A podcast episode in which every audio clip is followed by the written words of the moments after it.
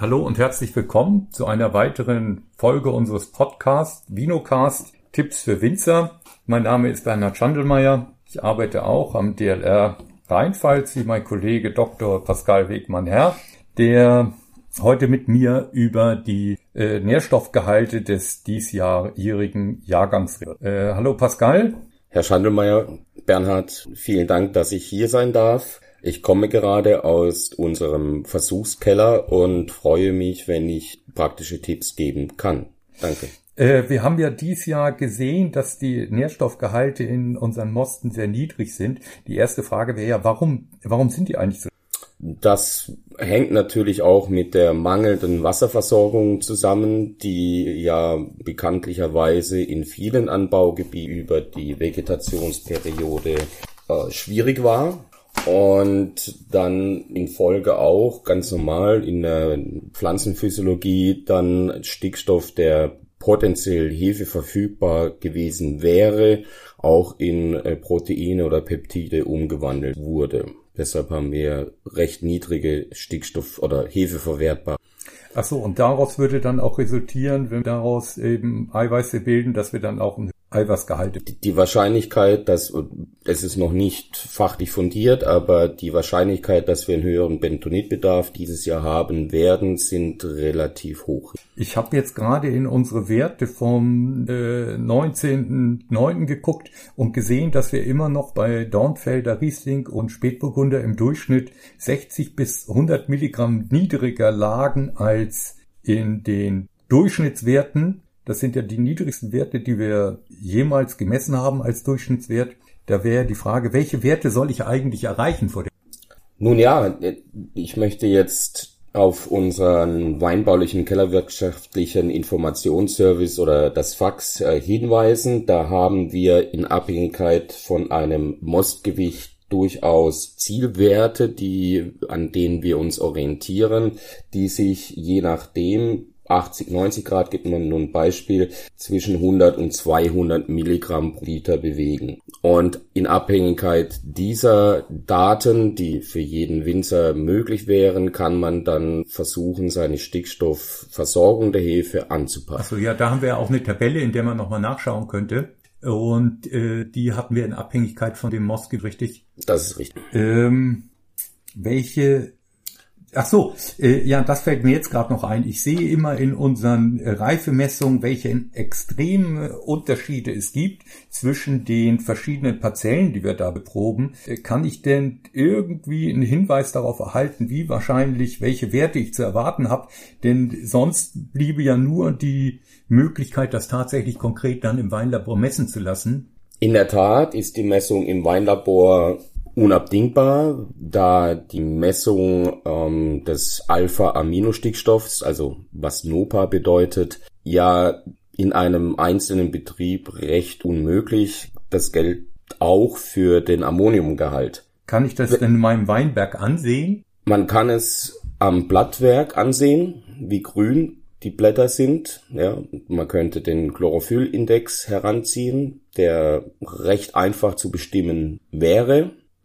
Und da sind wir jetzt nochmal einen Schritt weiter. Und zwar sind wir jetzt ein bisschen weg von der Hefeernährung und sind jetzt an der Weinbergs- oder Pflanzenernährung gelandet. Seit Jahren wird in verschiedensten Ländern geschaut, wie sich der ja, NOPA-Wert oder JAN-Wert verändert oder je nach Parzelle sich darstellt, um nachher die Düngestrategie im Weinberg anzupassen und gleichzeitig auch die Önologie anzupassen. Könnte ich ganz vereinfacht sagen, je grüner mein Blattwerk, je aktiver mein Blattwerk, desto weniger. Nein, desto mehr. Okay, desto mehr Stickstoff habe ich zu erwarten.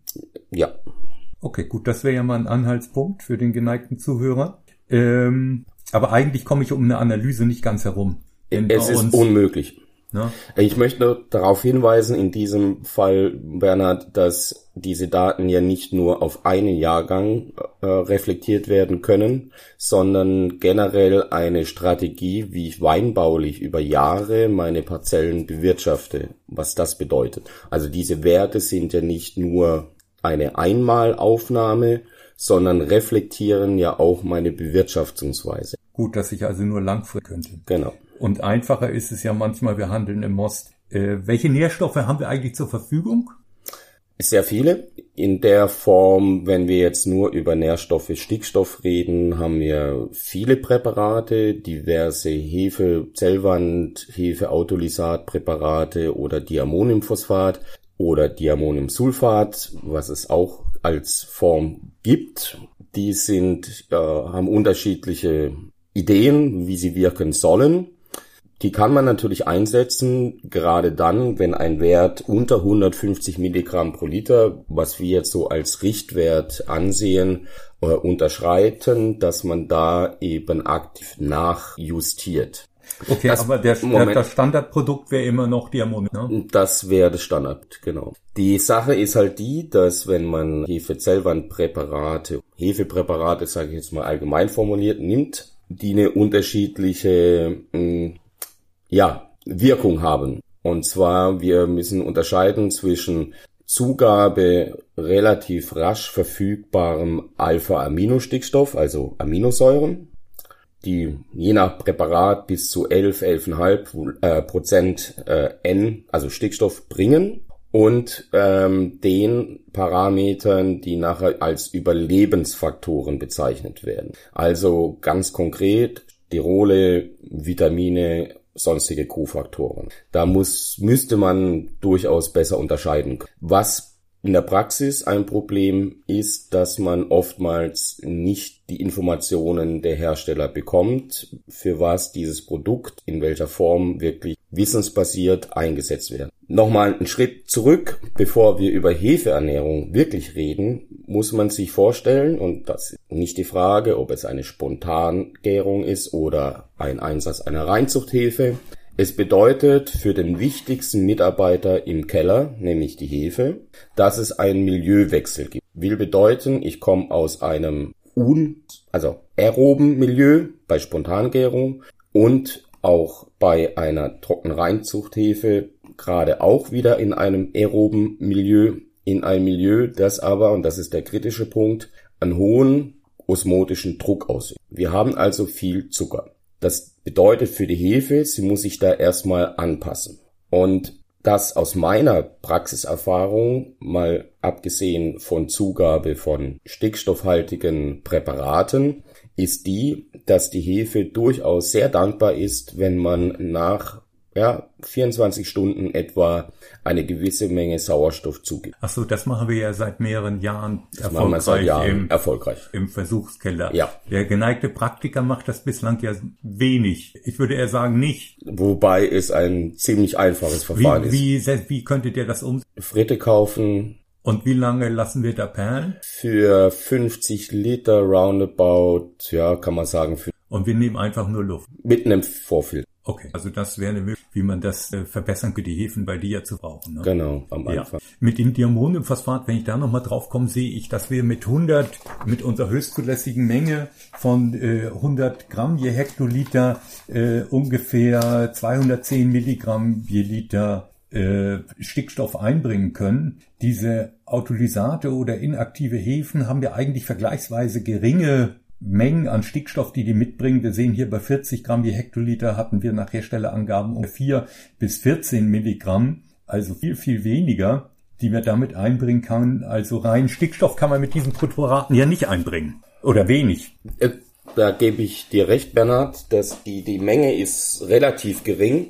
Aber ja. ich möchte nochmal auf den Punkt von vorhin zurückgreifen. Wir dürfen nicht unterschätzen, dass diese Präparate ja durchaus auch ähm, Kofaktoren ähm, mitbringen, die ja. der Hefe nachher als Überlebensfaktor dann dienen, um die Endvergärung hinzubekommen. Es bedeutet nicht, dass die gleich den Stickstoff aufnehmen und sich stark vermehren, sondern dass sie hinterher am Ende der Gärung, wenn dann der osmotische Stress um ist, der Alkoholstress kommt, dass sie dann eben eine stabilere Zellwand. Ich beobachte ja immer wieder, dass die Versuche gemacht werden, Gewichten stattfinden, während die knapp mit 80 Öxle stattfinden, immer zeigen, dass das reicht, sind natürlich Versuche, die 100 Öxle stattfinden, wahrscheinlich geeigneter, um zu zeigen, dass äh, diese inaktivierten Hefen gut wirken.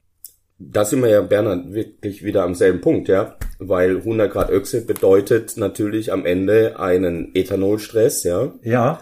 Das heißt, die H-Plus-Ionen werden in die Zelle eindringen und dann verschiebt sich der pH-Wert intrazellulär und damit stirbt die Hefe ab. Und je höher das Ausgangsmostgewicht, ja. ja, klar, desto stabiler die Hefezellwand, wenn man das jetzt mal als ja. Wand bezeichnen will. Ist auch nicht fachlich 100% korrekt, aber dann ähm, überleben sie länger. Okay, also müsste ich das eigentlich steigern, in Abhängigkeit von, nach der Anreicherung. Definitiv. Also ich glaube, ein Most mit 80 Grad Öchsle braucht nicht unbedingt ähm, ein Zellwand. Äh, dann kommen würde ich gerne nochmal auf Glutathion. Ich weiß nicht, ob das allen Winzern ein Begriff ist. Äh, Glutathion, was hat das mit dem Glutathion auf? Das mit dem Glutathion hat es in der Form auf sich, dass es ein ist aus drei Aminosäuren und äh, eine dieser Aminosäuren ist das Cystein, die eine ähm, SH-Funktion hat. Und diese Funktion bedeutet, es wirkt reduktiv.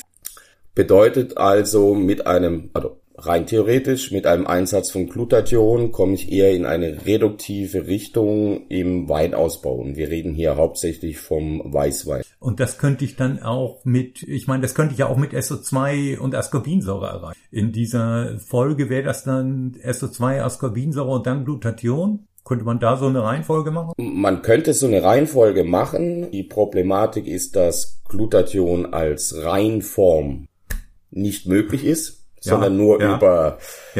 Ähm, entsprechende äh, Hefepräparate, die ein reduktives Potenzial, so laut Herstellerangaben, äh, dargestellt werden. Das ist dann nicht nur Glutathion, sondern in der Regel auch Cystein, aber genauer weiß man es nie. Das kann reduktiv wirken. Die Problematik, die ich sehe bei Glutathion, das haben aber auch diverse Studien belegen können, sind derart, dass man recht schnell in eine Stresssituation kommt, wo die Hefe dann eben das umwandelt und wir dann mit H2S oder ähnlichen ähm, ja, Schwefelverbindungen enden, weil gerade dann, wenn ich eine N-Mangelsituation habe, also ein NOPA-Wert, der sage ich mal jetzt bei 100 oder unter 100 liegt, ja.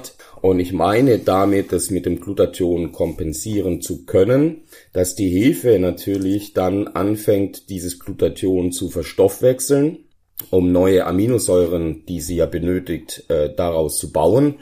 Und dann bleibt halt am Ende irgendwie eine Stickstoff, also eine Schwefelverbindung übrig, die dann, hm, naja, aus Also das habe ich einen Böxer im Wein. Zelle, ja, genau, wird ausgeschieden und dann hast du einen Böxer. Ja, kann man ganz einfach. Das hatten wir ja in verschiedensten Versuchen. Ich erinnere mich noch an manche Verkostung. Ja. Das heißt, wenn ich solche Produkte einsetze, muss ich unbedingt, dann bleibt eigentlich gar nichts anderes übrig, als mal eine Stickstoff zu machen, zu gucken, dass ich wirklich sicherstelle, da genug Stickstoff auch bereitstelle für ja, sonst rennst du, rennst du in, in, ja, in eine Böxer-Richtung, ja.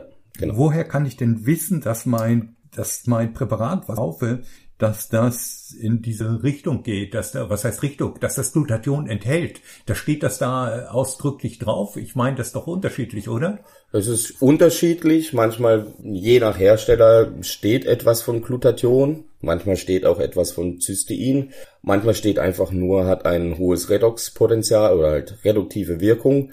Also, ich glaube, in der Praxis ist es sehr, sehr schwierig, äh, einzelne Produkte wirklich zu ja, abzuschätzen. Ähm, da ist es hilfreich, dass man sich eben beim Händler oder gar beim Produzenten nochmal genau nachfragt, was da jetzt eigentlich alles dahinter kann ich diese Produkte am Preis? Sind die tendenziell teurer als mein, die werden denn irgendwas der Hersteller mehr? Ja, die sind teurer. Die sind teurer. Ja. Also Preis wäre durchaus auch ein Eher.